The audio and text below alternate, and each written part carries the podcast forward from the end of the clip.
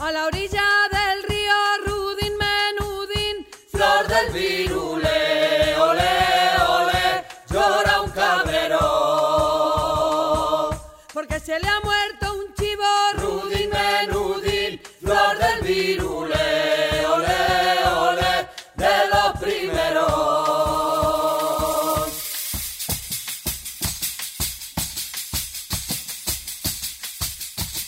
puerta de un sastre, Rudin flor del virule, ole, ole.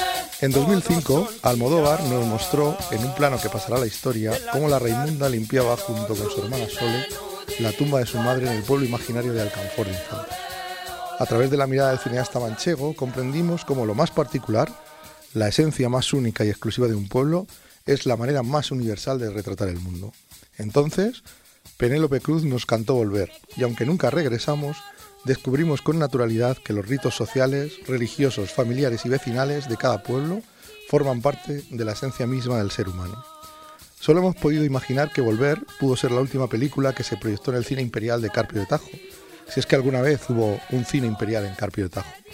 Como Almodóvar, muchos otros tratan de acercarnos a los códigos que han acompañado a los seres humanos desde tiempo inmemorial y que huyen por la ventana cuando tratamos de encerrarlos entre compases, afinaciones y ritmos. Uno de esos ejemplos de lo hiperlocal que conecta con lo universal anda escondido en las canciones de Vigüela, que desde Carpio Tajo, provincia de Toledo, y a tiempo real ha conseguido hacerse en idiomas y lugares lejanos. Para llevarnos de la mano por 30 años de trayectoria vital y musical, tenemos hoy en Radio Diferencia a Juan Antonio Torres.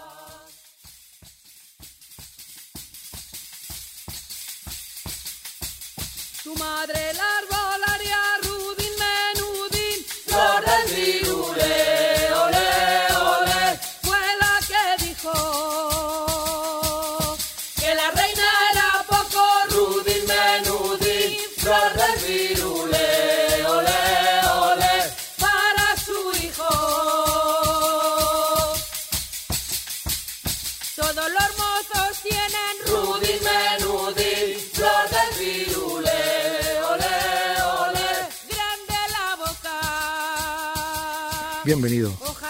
Hola, muchas gracias. Eh, ¿Existió el cine imperial? Claro. Pues Sí existió. Yo he ido de pequeñito, muy pequeñito, pero sí que he ido al cine imperial también. Sí lo he conocido. ¿Y cuándo cerró el cine imperial? Pues hace, pues hará más de 40 años. Bastante más de 40 años hace. Porque ¿Sabes? para los que nos están escuchando, en la portada del disco a tiempo real sale una foto de cuatro quintos y un galgo en la puerta del centro del cine imperial, Sí. mezclado con una foto, supongo que de ese punto concreto en estos Exactamente. momentos. En, en el día de hoy, efectivamente, sí. Y hay uno Así de, es. uno de vosotros, que no eres tú, que es- tiene medio cuerpo en la foto de blanco y negro y, Y otro medio, medio en color. eh, otro medio en color, en una foto Sí. completamente hipnótica. Sí, pues eso es una re- reprografía que nos hizo el fotógrafo que hizo las, las fotos para el disco y usó efectivamente eso, el enfoque que tenían las fotografías antiguas para hacer una reconstrucción con, las, con la fotografía nueva que tiró él respetando ese enfoque. Nosotros queríamos plasmar efectivamente lo viejo y lo nuevo y, y hicimos bueno y, y se hizo ese trabajo para, para hacer el diseño del disco, sí. Porque además este, esta portada refleja bastante bien, a mi parecer, lo que, lo que nos vamos a encontrar dentro, ¿no? Claro, claro, de eso se trata, de dar una, una visión a primera vista ¿eh? de, del contenido del disco, desde la forma visual y dentro, claro, está la parte musical. Tiempo real surge el, el, nombre del trabajo surge porque eh, este trabajo está formado por dos, dos CDs. El segundo CD se grabó en, en un día solamente. Se hizo en directo todo, toda la grabación. Nosotros los músicos somos los cuatro componentes que están en la fotografía y luego hay una invitación de un chico de, de Nerpio ahí en la, en la Sierra Albacete y otro chico de aquí en la Sierra de Gredos ¿eh? Que nos acompañaron. Entonces, nosotros todos conocemos los códigos de interpretación de la música tradicional de la zona, ¿eh? bueno, de la zona y de los estilos tradicionales. Entonces nos juntamos ese día para tocar eh, con el compendio de, de, tener en cuenta en qué tonalidad tocamos, organizar quién va a entrar primero o segundo, y lo demás es todo totalmente improvisado. Se hicieron dos o tres tomas de cada tema y luego elegimos una de, dentro de las dos o tres que hicimos, elegimos la que más nos gustaba para que saliera en el CD. Entonces, es una cosa que se hizo a tiempo real y de ahí, y de ahí surge el, el nombre de, de esta de este de este trabajo ¿eh? porque es un es un momento es el momento instantáneo es es lo que aparece lo que está hoy día porque nosotros siempre eh, decimos que hacemos música contemporánea, hacemos música del, del, siglo XXI, no hacemos música vieja, hacemos música nueva. Y eso sí, utilizamos los códigos tradicionales para plasmar la en la música nueva ¿eh? esos, esos aprendizajes y esas enseñanzas que han venido desde hace muchos años, claro. Porque es una cosa es una cosa muy particular este doble disco de, del que estamos hablando. Tiene, cuando realizas la primera escucha, te remonta a los profanos, nos remonta pues a, a músicas muy tradicionales, muy tradicionales, casi, casi, no sé, no, sab, no sabríamos dónde ubicarlas ya en un pasado casi remoto para nosotros. Y sin embargo, en una segunda, tercera escucha te das cuenta de que de que tiene trampa, ¿no? Lo que estás Sí, claro. tiene trampa, ¿no? Sí, sí. O sea, nosotros, eh, si nosotros hacemos mucho tra- trabajo de campo, trabajamos mucho con las personas mayores que realmente tienen el conocimiento y los códigos tradicionales para el canto y para el toque, pero nosotros luego todo lo que está escuchando en el disco, el 90% son creaciones nuestras. ¿eh? No, no, no de letras, que algunas veces sí también, pero la música nosotros trabajamos sobre melodías tradicionales y luego nosotros lo que hacemos es, es cantar las melodías tradicionales, pero las adaptamos con los códigos tradicionales a lo que nosotros somos ahora. Nosotros no podemos cantar como las señoras sin dientes de hace, de hace 80 años, porque somos gente del siglo XXI. Eso sí, trabajamos mucho so- sobre los códigos de interpretación, sobre las formas de canto, el canto melismático y todo eso que identifica que las cosas sean de un sitio. Me ha gustado mucho esa introducción que has hecho, hablando de cómo limpiaban las tumbas las señoras, porque efectivamente eso forma parte del patrimonio inmaterial. ¿Eh? Forma parte el sentimiento, la forma de hacer, la forma de sentir, que es lo que nosotros queremos que quede impregnado en nuestra música, porque nosotros somos de esta zona y aquí en esta zona sí que hay una forma particular de decir, de hacer y de sentir. Y todo eso creo que queda reflejado en este, en este doble trabajo de a tiempo real.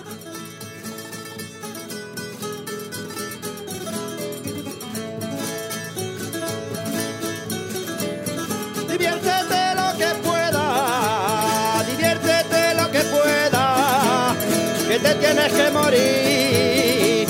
El día que tú te mueras, nadie se acuerda de ti, nadie se acuerda de ti, ni tu familia siquiera.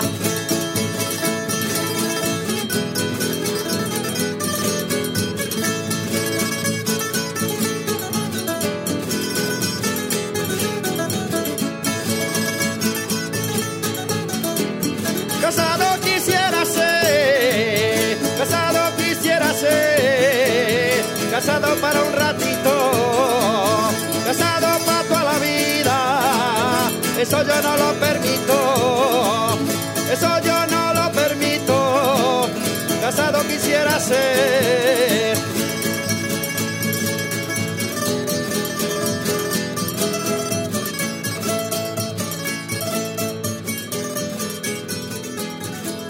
A los recién llegados al folk, que cada día y que venimos de otras músicas de tinte anglosajón, eh, se nos sigue haciendo raro estas maneras de cantar y estas, estas maneras de interpretar la música en la que nunca sabemos dónde tenemos que entrar, salir o, o cómo seguirlas, ¿no? Que nos perdemos Claro. en ella, ¿no? Claro, lo que pasa es que la, la música tradicional, la música española tradicional, eh, pues se ha amanerado mucho con, al, al impregnarla de los códigos de la música académica. O sea, la gente antes no tenía conocimientos musicales, era como muy intuitivo y sobre todo la música formaba parte de la, de la comunicación y de la emoción y de hacer sentir a otras personas. Y se utilizaba efectivamente la música para eso. Entonces era muy importante el mensaje, lo que se estaba diciendo en la, en la letra. O sea, la letra era muy importante a la hora de cantar. Y sobre la letra siempre se ha movido el resto de componentes que formaban la música. A partir de que la música académica, los psicólogos, los, los, los folcloristas que recogen un trabajo de campo, lo han pasado a partituras, lo han pasado al lenguaje universal de la música académica y gran parte de la forma de hacer de esa música pues ha perdido, por decirlo de alguna manera, el, no su sentido, pero sí su lenguaje, su lenguaje de comunicación. Entonces nosotros sí que trabajamos ese lenguaje de, comunicación que nos enseñan los mayores para poder interpretar nuestra música moderna sobre ese lenguaje de interpretación. No sé si me, Sí, si me estoy sí, explicando. sí. Claro, Entonces, claro. efectivamente, la gente moderna que escucha esta música ¿eh? es un lío porque no sabes cómo tienes que entrar, dónde tienes que hacer, cómo tienes que ser, cómo tienes que hacerlo. Y realmente esa, esta música tiene unos códigos de interpretación que todo el mundo que lo conoce sabe interpretarlo. Yo creo que esa es la base fundamental porque en la primera, en la primera escucha nos resulta hasta a veces desagradable, ¿no? Sí, sí, sí. Y nos, inqui- También, nos, sí. nos inquieta, ¿no? nos, nos inquieta, ¿no? Sí, porque sí, hay veces que vamos casi, eh, a veces hasta en contra de los conceptos básicos de la música, de, de la música, la música que todos conocemos como música, la música contemporánea. vamos. Qué maravilla, ¿no? Poder ir en contra. Es- es- Yo creo que el, el folk es lo más punk del mundo contemporáneo, ¿no? Hombre, no es que vayamos en contra, lo que sí que yo creo que nos- a nosotros particularmente y creo que a mucha gente también nos emociona cuando escuchamos las grabaciones antiguas y vemos esas señoras que cantan fatal, que no tienen dientes, que se las valere por todos sitios, pero que sí que es verdad que en su mensaje transmiten algo tan emotivo que te deja como paralizado. Decimos, bueno, ¿cómo es posible que esta señora, este señor que tiene tanta edad, eh, que no tiene esa ligereza en la voz que puede tener una persona de 25 años, cómo te impregna con esta emoción en el canto? Y precisamente es porque utilizan esos códigos que a nosotros nos ponen la carne de gallina, ¿sabes? Sí, sí, sí. Es lo que nosotros intentamos trabajar para poder eh, introducirlo en esta música que nosotros hacemos. Más que el, el rescate de, de las cosas antiguas, o sea, más que la- las canciones en sí, no, nosotros trabajamos más los códigos y las maneras de hacer para poder impregnarlos en la música de ahora.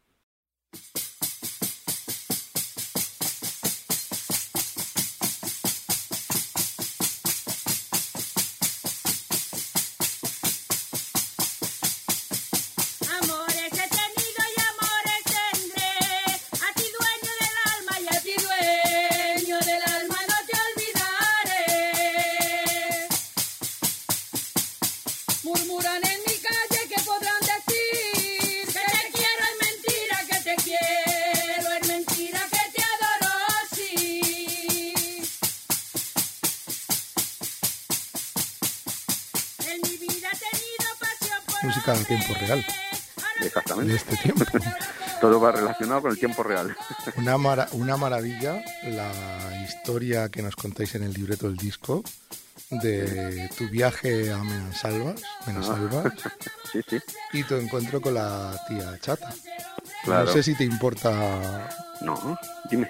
que contarnos un poco. A No, no, claro, sí, yo era, yo era muy joven, claro, yo, yo ya soy mayor, yo tengo 53 años, ¿eh? entonces llevo, pues creo que toda mi vida llevo trabajando las músicas tradicionales, porque nos pa- a todos los que trabajamos esta música nos pasa lo mismo, no hay sitios de referencia donde poder aprender. ¿eh? entonces pues trabajamos así a fuerza de sopapos, ¿eh? Claro, yo estaba, yo, yo sabía tocar la guitarra, aprendí a tocar la guitarra porque me enseñan aquí en el pueblo y tal, y voy a ver a esta señora porque me dice un amigo mío que en Menasalva tiene una señora que canta estupendamente la jota. Yo me llevo mi guitarra para, para que ella me, me cante jota. Cuando llego allí, yo me pongo a tocar la jota y la señora, que era una señora una señora gorda, grande, casi no cabía en la silla, así como muy muy corpulenta, ¿eh? Después de tocar, tocar, me dice, guapo, dice, ¿no sabes tocar? A mí me dejó planchado. dice, ¿no sabes tocar? Dice, no, yo no puedo cantar contigo. Dice, te vas a esperar que venga mi marido, que su marido está trabajando. Dice, verás, que te va a enseñar a tocar la jota. Y efectivamente, estuve esperando todo el día hasta por la noche que llegó su marido. El su marido cogió la guitarra, me acuerdo que puso un lapicero de cejilla en la primera cejilla de la guitarra, el traste, lo ató con un, con un cordel para hacer cejilla en la primera, puso re mayor y empezó a tocar la guitarra fatal. El tío que mal tocaba la guitarra, pero qué bien daba lo que necesitaba la señora para cantar. La señora cantaba estupendamente bien, claro, eso fue para mí un descubrimiento, ¿eh? porque efectivamente el señor movía la mano derecha de la guitarra, que es lo más importante, no las notas, porque la J en particular va solamente a, a la y mi o rey, ¿sabes? Entonces Sí. no, no lleva dificultad en la mano izquierda, pero la mano derecha era complicada. El marcar esos acentos que la señora necesitaba para darle el código a la J.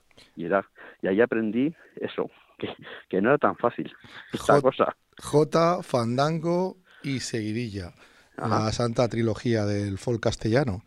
Y el son también. Que Y el son. está muy olvidado el son aquí en toda la parte de en nuestra comunidad, vamos, en Castilla-La Mancha y sobre todo en Castilla-La Mancha y en gran parte del- de la zona sur se ha dejado muy de lado el son, el son para el baile, el, son a- el son al canto a la palma o el son a la pandreta o cualquier otro instrumento de acompañamiento, también para el baile.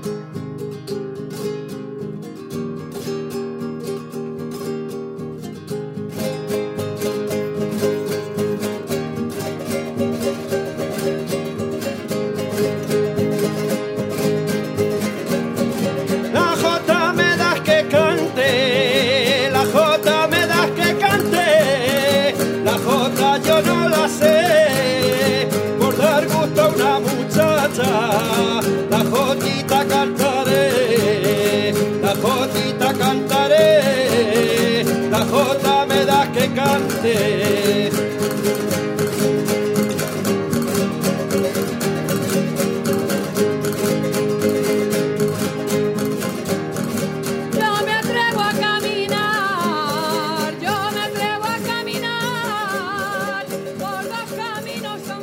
claro, cuando tú dices que vienes del centro de la península, de Castilla, y hacéis una gira como la que habéis hecho, Sí. cuando se supone que la música tradicional española es el flamenco, se deben quedar a cuadros, ¿no?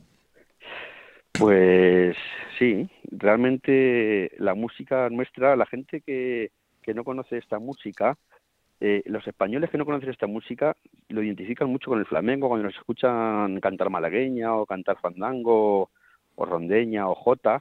Eh, hemos coincidido incluso con españoles fuera de España, en los sitios, en los festivales donde hemos ido, y creían que creían que éramos de Andalucía. No, no, no, nosotros somos de somos de Castilla-La Mancha, somos del centro de la península realmente el flamenco y la música tradicional tiene la misma base de la, mi- la misma la misma raíz o sea el flamenco es un- tiene una evolución ¿eh? y la música tradicional se ha quedado aquí y no ha tenido esa evolución aquí como ha tenido el flamenco en otros sitios entonces aquí también se ha cantado mucho sobre el fandango eh, no, ni mucho menos se han hecho bolillas y tal, pero fandango sí que se ha cantado mucho y tonada se ha cantado mucho en la zona centro y se ha utilizado ese canto melismático particular que ahora se usa en el flamenco, pero con un movimiento melismático característico de aquí de la zona, de la, de la zona centro, que es el que nosotros utilizamos ahora cuando cantamos tonada y cuando cantamos fandango también.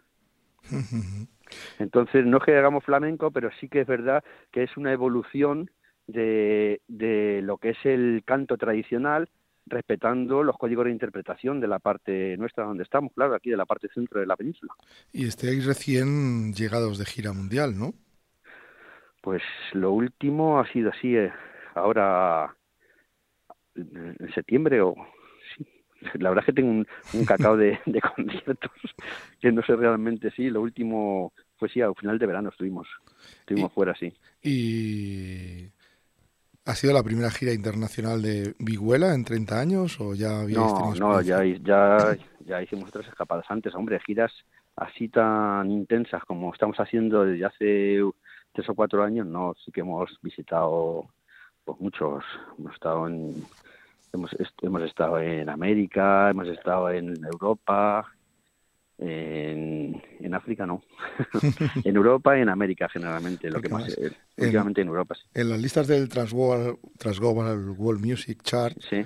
eh, que habéis- habéis estado, no sois el único grupo español que está ahí, también está el NAN, Sí, sí. uno de estos grandes grupos que tenemos en España, eh, también bastante desconocidos por el gran público que mm, Ajá. tienen que llamar a la puerta, pero hay ahora ebullición, ¿no? Desde en 30 años de perspectiva, ¿has notado que hay una un repunte o un interés mayor por las músicas de, de tradición o, o estamos donde Pues- estamos siempre?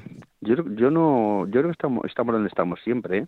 Sí. Vamos a sí, yo desde yo desde mi perspectiva y mi forma de, de ver aquí la música siempre ha habido grupos vamos a ver, nunca ha sido de forma mayoritaria, o sea, no, no a la gente le ha interesado mucho la música tradicional, pero siempre ha habido grupos, pues como en la AN y otros grupos, y se han movido por, por muchos sitios, ¿sabes? Pero que no es que ahora ya más que antes, yo creo que no, ¿eh? Yo creo que es la, sigue la línea Bueno, más o menos. Precisamente este año cumple 50 años el nuevo Mester. Sí, fíjate. Acaban de Claro. terminar su gira, ¿no? Sí, sí que es verdad que antes había más grupos a nivel local. ¿Sabes? Hubo como una, hace ya como unos 30 años, que sí que había más agrupaciones por los por todos los pueblos, casi todos los pueblos tenían su grupito, ¿sabes? Que cantaba y tal, eh, desde, la, desde la visión del espectáculo y del escenario. Ahora sí que es verdad que en casi todos los pueblos también hay, hay música tradicional, lo que pasa es que no tiene esa visibilidad. O los Ujú. intérpretes no quieren tener esa visibilidad porque no se ofrecen a, a, a estar en los escenarios. Yo aquí en mi zona particular, yo que soy de aquí de García Tajo en Toledo, ahora que lleva la Nochebuena, pues en casi todos los pueblos se hacen rondas de Nochebuena y sale gente joven con 30 años o menos con la zambomba a cantar la Nochebuena. Pero no son grupos organizados que salgan para hacer actuaciones a, a tal o cual sitio, ¿sabes? Antes sí, antes sí que hace 30 años sí que había grupos organizados, pues para porque había más festivales y había otra forma de hacer de hacer visible esta música. Pero muchas, muchas formas, esto es una opinión que Sí. me gustaría contrastar contigo. Muchas formas endémicas musicales, como la que vosotros hacéis de Rollo de la Luz o como Peñaparda, están ya casi... han perdido su uso social Sí, sí, totalmente. y junto con la tradición de la España vaciada. O sea, hemos Claro. vaciado España y hemos vaciado sus músicas, ¿no? Claro, claro, pero eso es así. Si la gente no está, la gente, la quien hace la música es la gente, y si la gente no está, pues la música no está. Y la música no se puede transportar porque esta música tiene un carácter de identidad y de localización que no se interpreta en otros sitios, porque para hacerla se necesita ese sentimiento social que existe en la comunidad para interpretarla. Y cuando te desplazas, pues ya en otro sitio no tienes ese sentimiento que tienes en el sitio de origen. Y en la música, pues dejan de hacerse, claro. O se sustituyen por otras también, como está pasando. Claro. Pero sigue, sigue teniendo la música tradicional su hueco a la hora de expresar el, el sentimiento del ser humano contemporáneo. Porque muchas veces oímos las músicas tradicionales y cuentan historias que ya parece que, que no nos afectan. Que es una de las cosas curiosas de vuestro disco. Claro, es que la música tradicional no, no tiene interés por la historia que cuenta hoy día. Y hace muchos años que, no, que dejó de tener ese sentimiento. Mira, yo el fin de semana pasado estu- estuvimos de boda, que se casó una hija de una prima mía, ¿sabes? Entonces nos juntamos toda la familia y lo que hacemos cuando cantamos la música tradicional, que seguimos cantando en mi familia, es como si invocáramos a los espíritus. Allá aparece mi abuela, aparece mi tío y aparece toda la gente que ya no está, pero que ha estado en un momento. Y us- usamos la música para hacer eso, ¿me entiendes? Entonces es independiente lo que cantemos, las letras que digamos, porque al cantar esas cosas es como si estuviéramos invocando una cosa que, que ya no está pero que estuvo y a la vez nos entretiene, nos divierte y nos hace ponernos contentos y a la vez melancólicos, no sé si me entiendes ese significado. Sí, sí, sí. Y ese es el significado que tiene la música tradicional de hacerse en ese sitio, en ese momento y en esas circunstancias. Por eso lo que me contaba de la España vaciada, cuando ya la gente no está, ese sentimiento ah, lo se puede hacer incluso en otro sitio, no tiene por qué hacerse aquí. O sea, nos podemos juntar toda la familia en Francia y seguramente surgiría la misma cosa. Y volveríamos a cantar y volverían a aparecer esas personas que ya no están con nosotros. No sé si me entiendes, Qué maravilla. ¿sabes? Sí, Esa estaba, es la historia. estaba imaginando. Esa es la historia de la música tradicional, ¿sabes? O sea, hablar de música tradicional, sobre, sobre repertorios, sobre letras, pues sí, es, es importante porque sí que las identifican, pero lo que realmente importa de esta música es el sentimiento que transmite y la emoción que tiene la gente que, que la hace, que la hace y por qué la hace. Porque Entonces- parece que vivimos en una sociedad que ha dejado de cantar. ¿no? Sí, de todas formas, Vihuela, ¿eh? Vihuela trabaja eh, solamente en la parte musical de la música tradicional, indudablemente. Nosotros no podemos transmitir ese sentimiento en los escenarios, pues nosotros hacemos música para el escenario. Pero sí que somos muy cuidadosos a la hora de interpretar la música con esos códigos interpretativos que sí que la hacen eh, guardar esa parte de emoción que tiene la música en sí, porque esta música sí que es verdad que cuando la escuchas tiene esa parte emocionante que te que te dice te dice algo, te dice, te da como una identidad, te da como un sitio, te hace como transportarte a algún sitio en particular. ¿Y en qué estáis trabajando ahora mismo?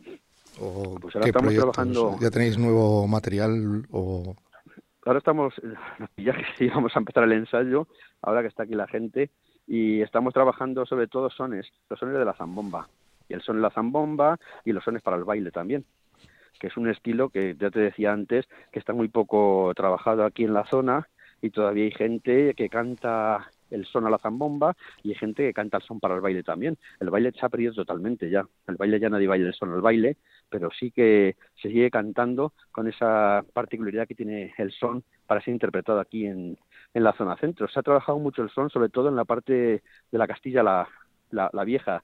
En la parte de la nueva se ha trabajado muy poco el son y estamos trabajando eso nosotros ahora. Vuelvo al principio, a vuestro disco.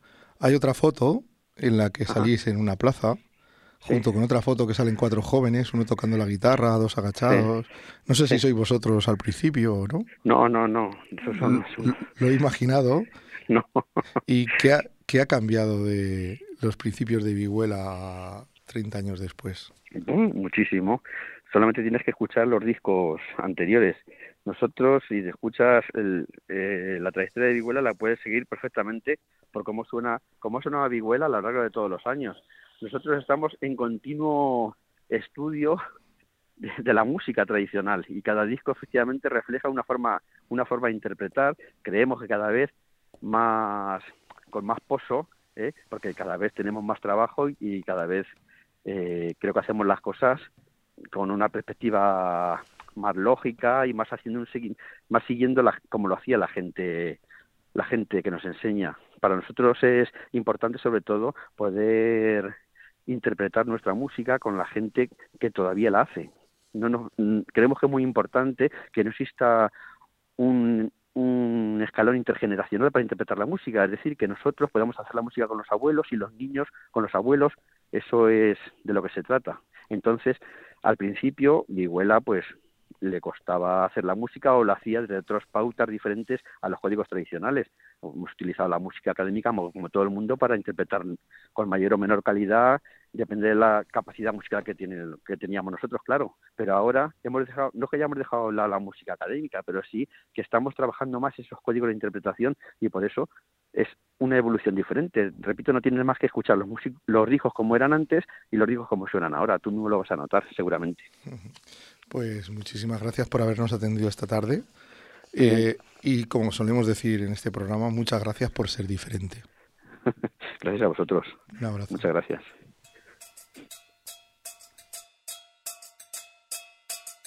El pájaro era verde, las alas de. Se le entregué a mi dama, y mi dama lo soltó.